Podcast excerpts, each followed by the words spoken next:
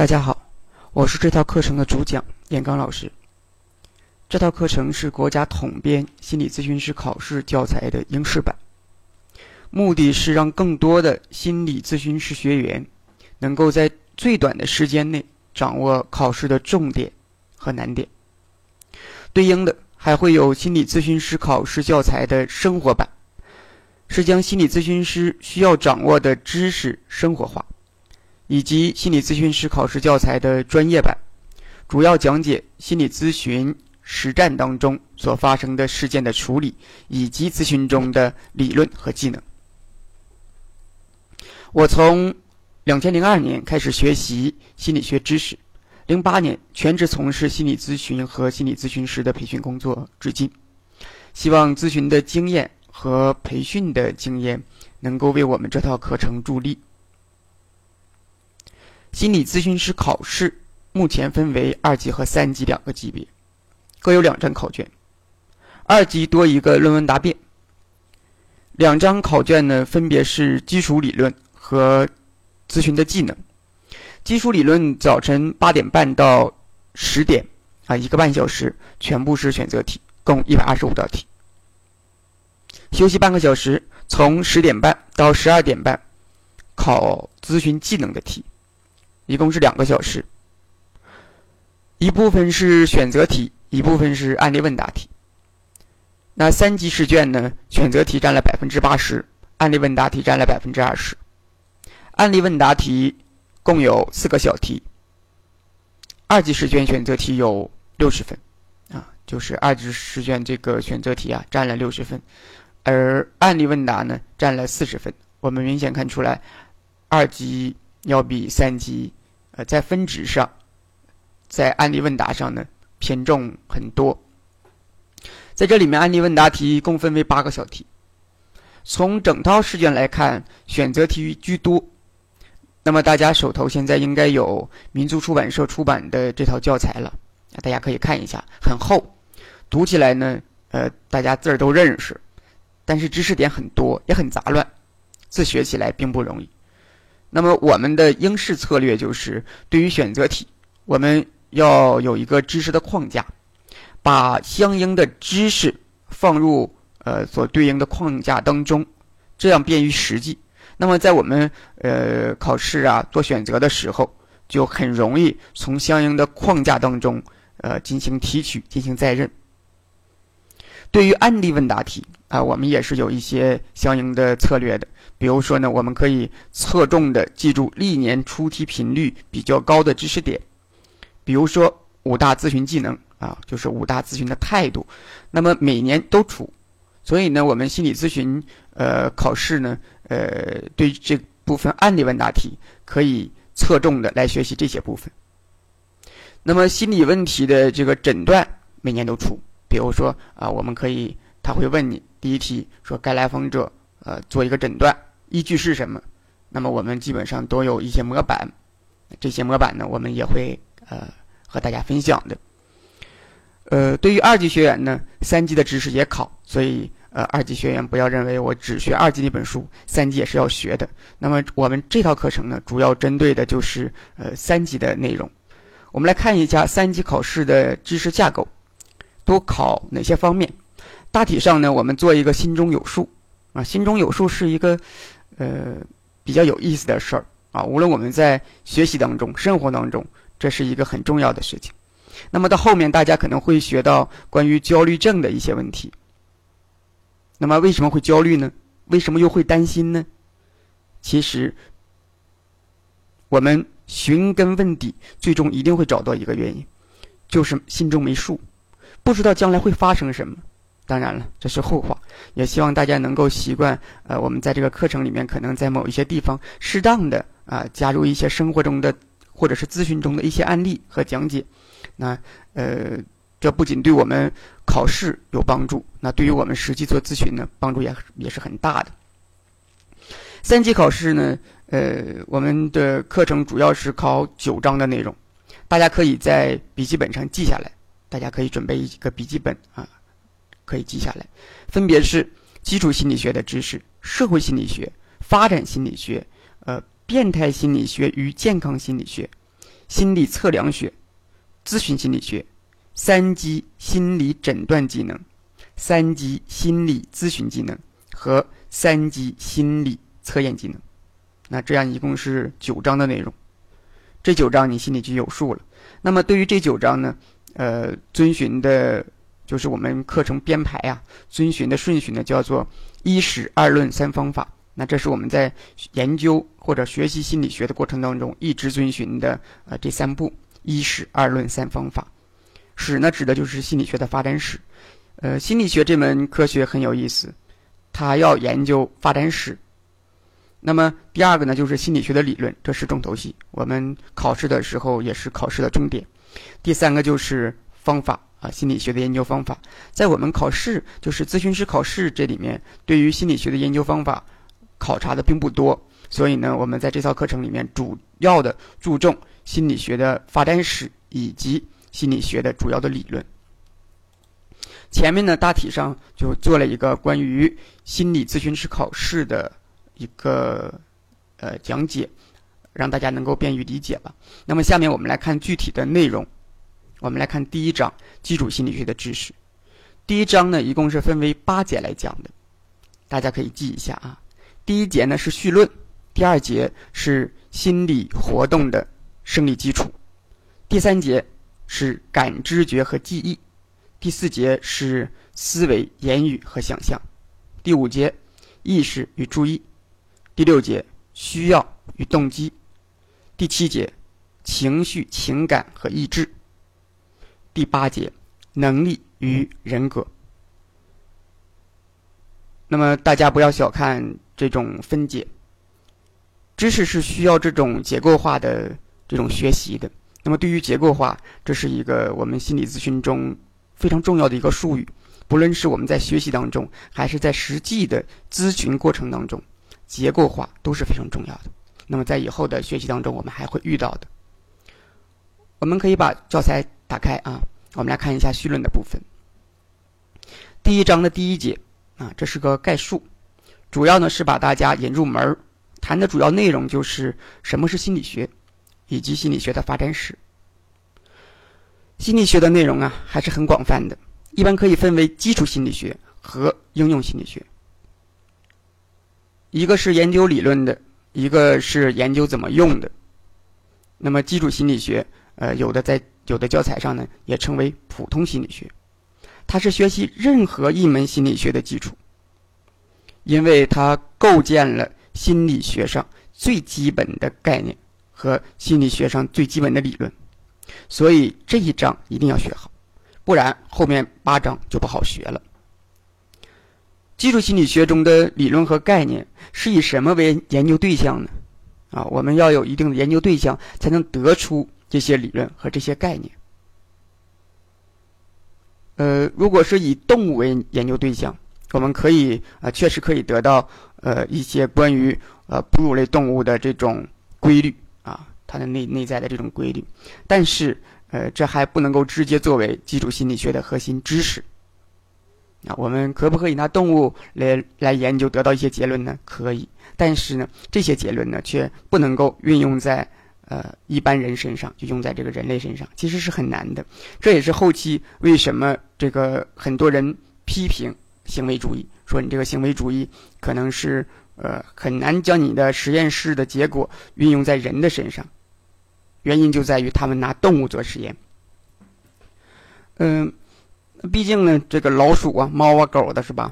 猩猩都不是人，所以从他们身上得到的这种规律不一定适合人类。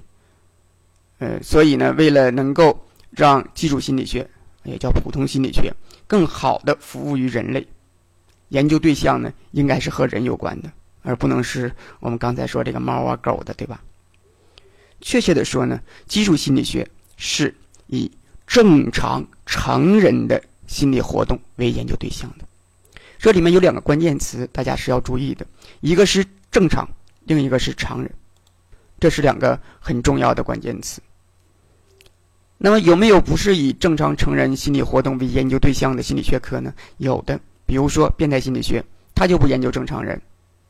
还有啊，一会儿我们会遇到关于精神分析的理论，精神分析研究的最初他研究呢，研究的呀是神经症啊、癔症。那么这个神经症和癔症也是呃这个心理不正常的。对于心理正常与不正常，我们在心理咨询过程当中啊，这个考试当中啊，它是一个重中之重，考试必考的，一定会让你区分哪些是正常的，哪些是不正常的，依据是什么。这个地方一定要好好的学。嗯，下一个说的是成人，啊，要以成人为研究对象，以儿童不可以，因为从小孩子身上得到的这些个规律啊，用在成人身上不见得好使，啊，所以它不具有普遍性。那么这里面大家要记住了，基础心理学的研究对象是正常成人的心理活动。下面我们来看一下绪论的第一节，第一单元的知识：基础心理学的研究对象及内容。我们先来接触一下一个考点，就是呃心理学的研究对象。刚才我们说了基础心理学的研究对象啊，这里面呢，我们还要知道整体上就是这个心理学它的研究对象是什么。心理学是研究心理现象发生、发展和规律的这个科学，就是心理学是研究心理现象的发生、发展以及它活动规律的一门科学。对于这个考点呢，我们可以扩充扩充一下啊，大家需要记录，最好你能够拿笔啊记下来。你好记性不如烂笔头嘛，对吧？都会这样说的，所以你最好记下来。心理学这门科学研究的是心理现象，啊，物理学研究的是物理现象。那么我们这个心理现象是有它自己的特点的。这里呢，我们需要知道心理学。当中所说的这个心理现象都包括一些什么？这是本章的重点，这一章的重点。好，那我们可以记一下啊。心理现象呢，包括了三个部分，分别是心理过程、心理状态和个性心理。大家在笔记上，呃，可以这样记：心理现象一个大括号，一啊，心理过程；二，心理状态；三，个性心理。你这个括号得大点儿。一会儿呢，我们会遇到很多的知识点，都要向这个括号当中去填充。那么，如果我们将整整个这个心理现象比作是一栋大楼，那么这栋大楼啊就分为三层。第一层啊，这个是心理过程；第二层心理状态；第三层个性心理。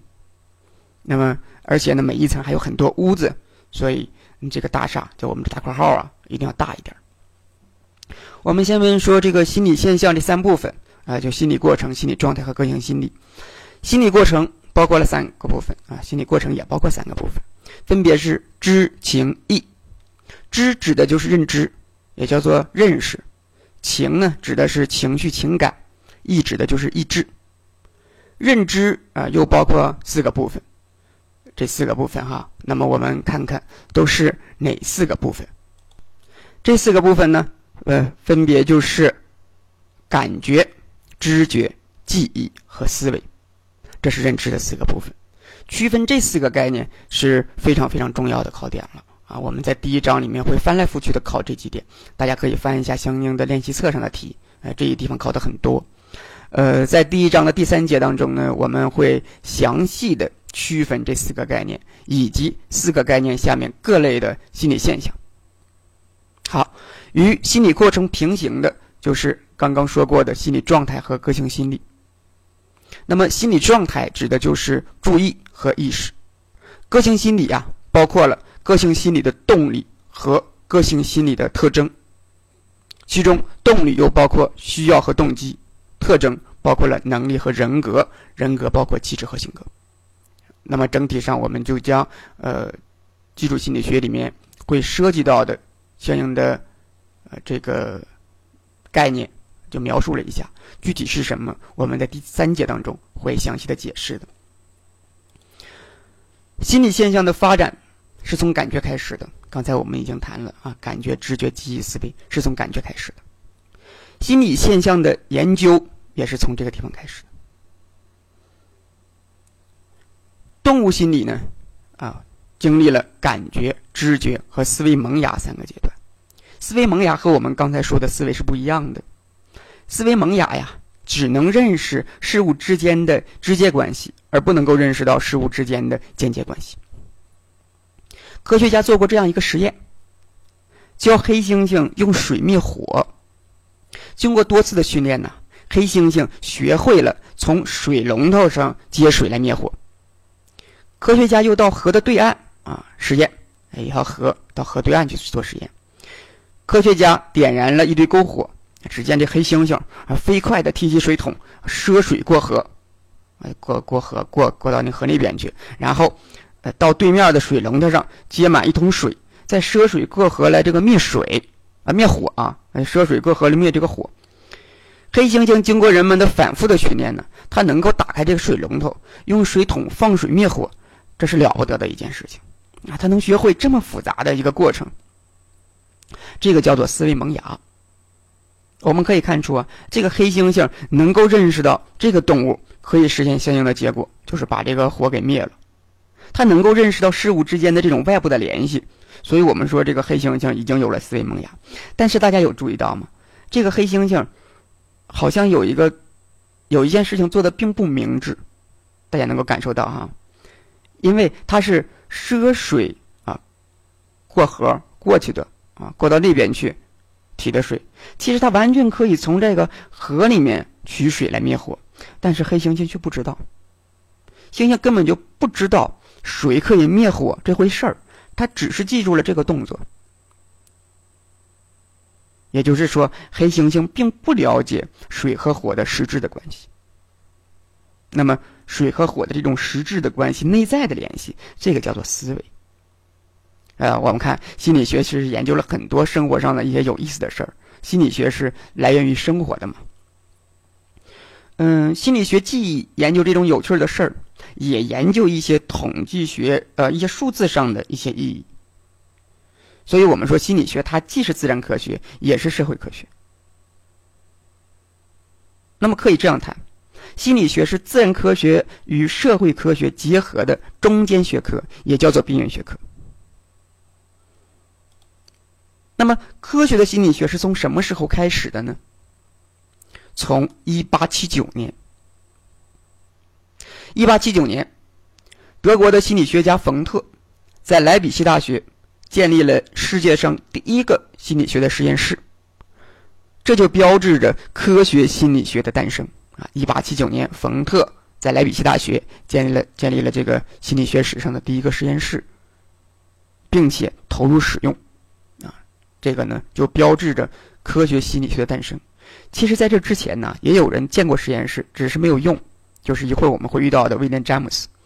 那呃，为了不让大家混淆，大家还是能够记啊。一八七九年，冯特呃，在这个莱比锡大学建立了实验室，这个标志着科学心理学的诞生。这一点大家要记住，教材上就这么写的啊。冯特在这个心理学史上可是一个非常重要的人物。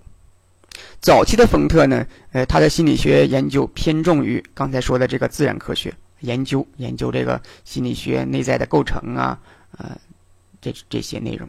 那么后期冯特就开始研究民族心理学，所以他的研究范围很广。不仅如此，冯特的学生也是呃桃李满天下，呃，世界到处都有。比如说我国的这个北大的校长蔡元培，他就是冯特的学生，他也是我们中国的。啊，这个唯一的一个学生啊，唯一冯特的唯一的一个中国的学生就是蔡元培。那么蔡元培先生在一九零七年到一九一三年这个两年间啊，哎不这几年间呢，曾两度留学这个德国。留学期间，曾经就在莱比锡大学聆听了冯特的心理学实验课，并作为自己心理学的主修课程。学生回国之后，蔡元培一方面重视把心理学的实验方法应用在教学当中。另一方面呢，也重视心理学在建立中国新文化学科当中的这种作用，在呃倡导建立中国新文化科学体系当中，积极引导了心理科学沿着冯特的科学心理学这个方向发展。那么，他于一九一七年在北大呃建立了这个心理学的实验室，并于一九二六年在北大呢设立了心理学系。冯特还有一个英国的学生，也是非常有名的，叫做铁钦纳。呃，一八九零年，铁钦纳来到了这个莱比锡，师从冯特啊，和冯特学习生理学和心理学，并成为冯特的第一位英国学生。学成之后，由于英国大学里面啊，当时并没有心理学相关的学位和职位啊，他就来到了这个美国的康奈尔大学教授心理学，并在1898年正式成立了一个学派，叫做构造主义心理学。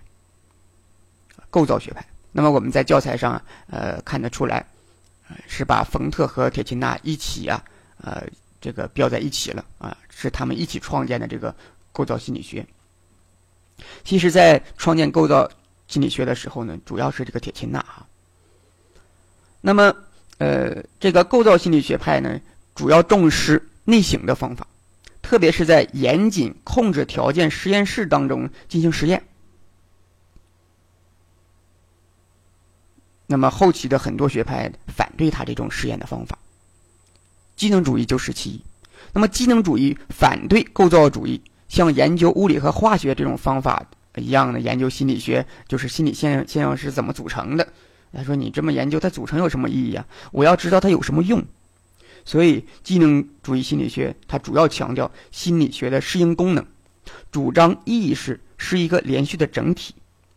因为它强调心理学应用，呃，这应该研究心理在适应环境当中的机能的作用，所以，呃，就被称为机能主义心理学。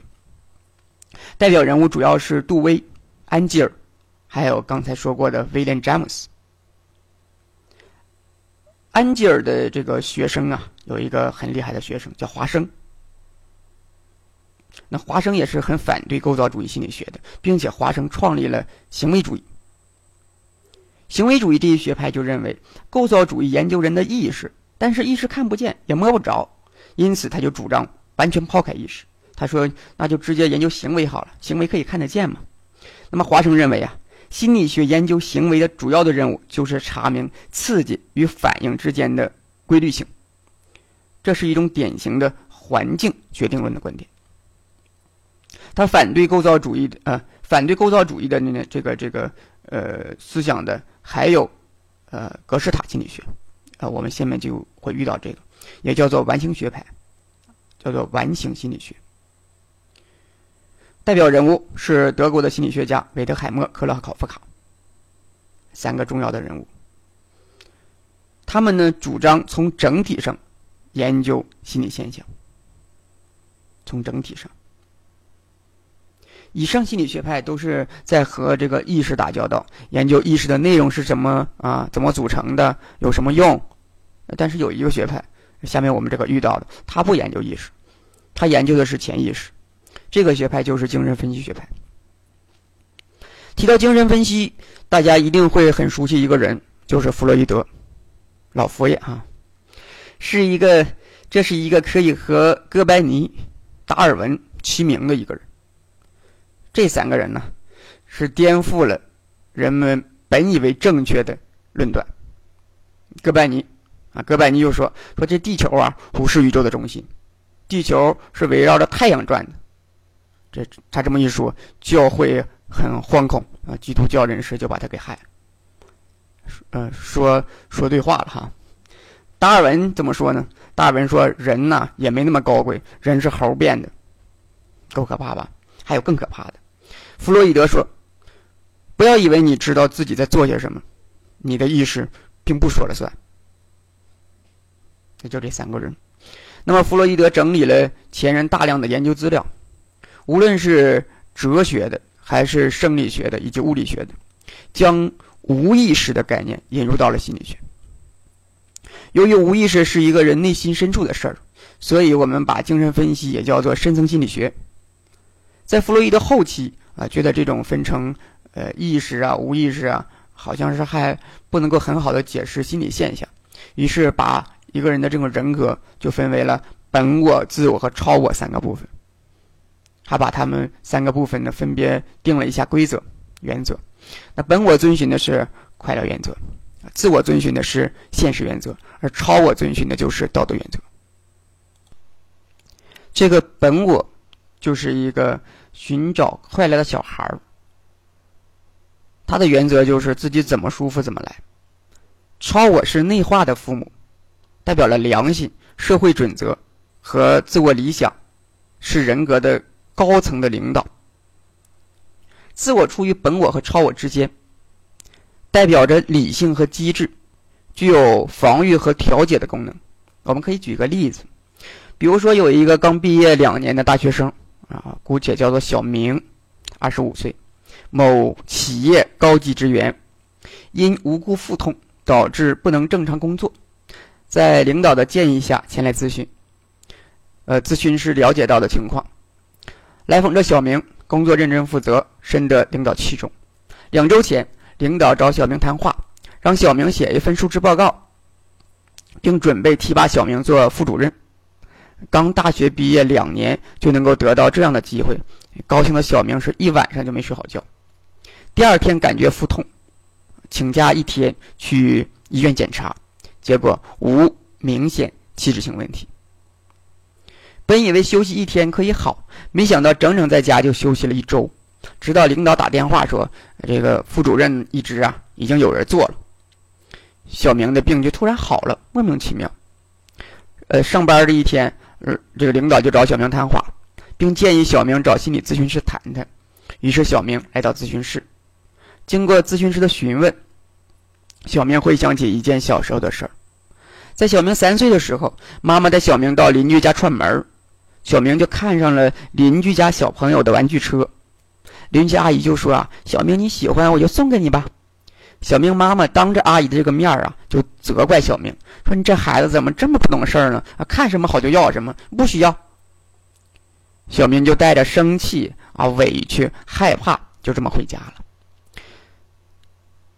这个这个事儿啊，这一会儿就过去了二十来年，已经在小明的尘封的记忆当中，几乎是消失的无影无踪了。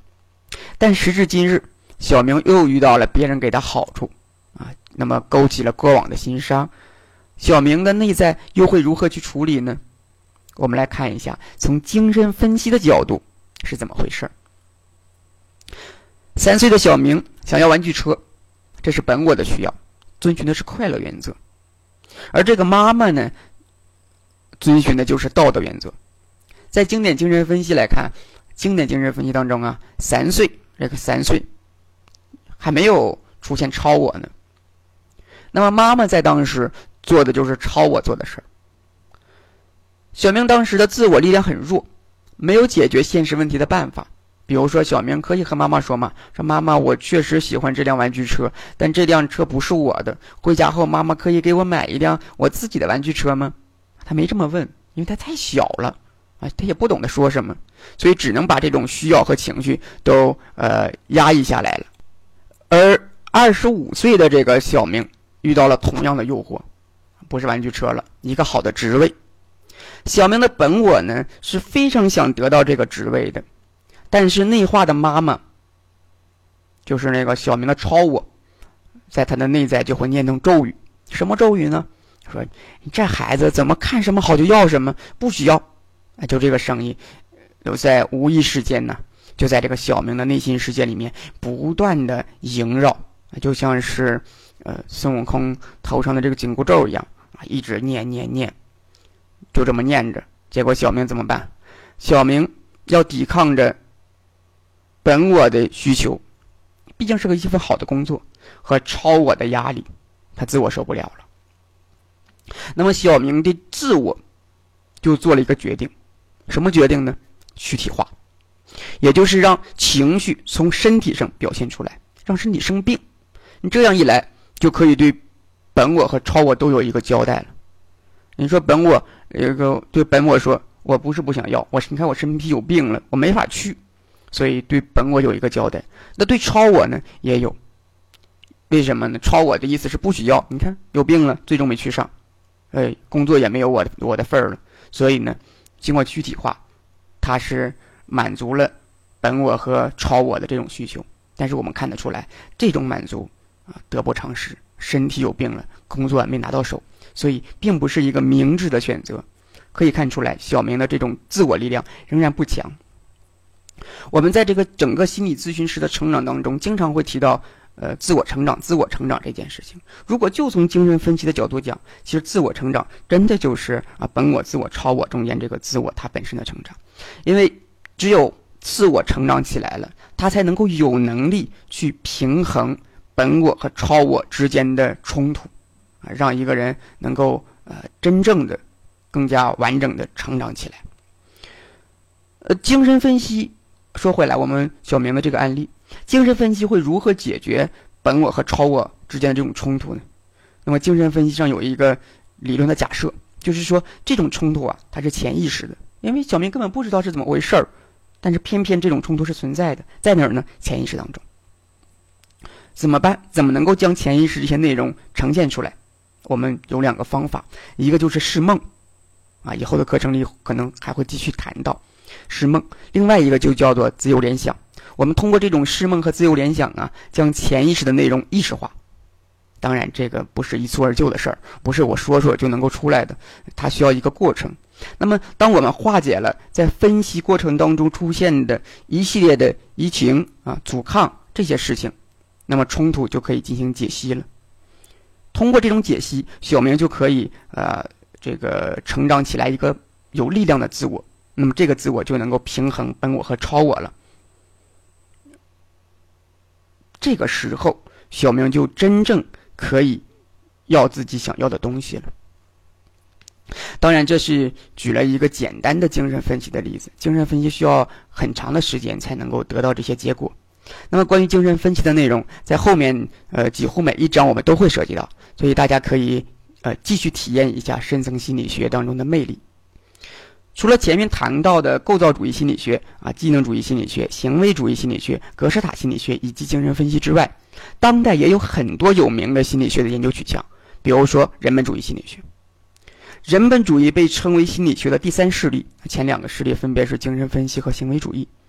那么，人本主义的代表人物是马斯洛和罗杰斯啊，一个呢，马斯洛侧重的这种理论啊，理论方面的构建；罗杰斯更多的呃侧重于。实际的应用。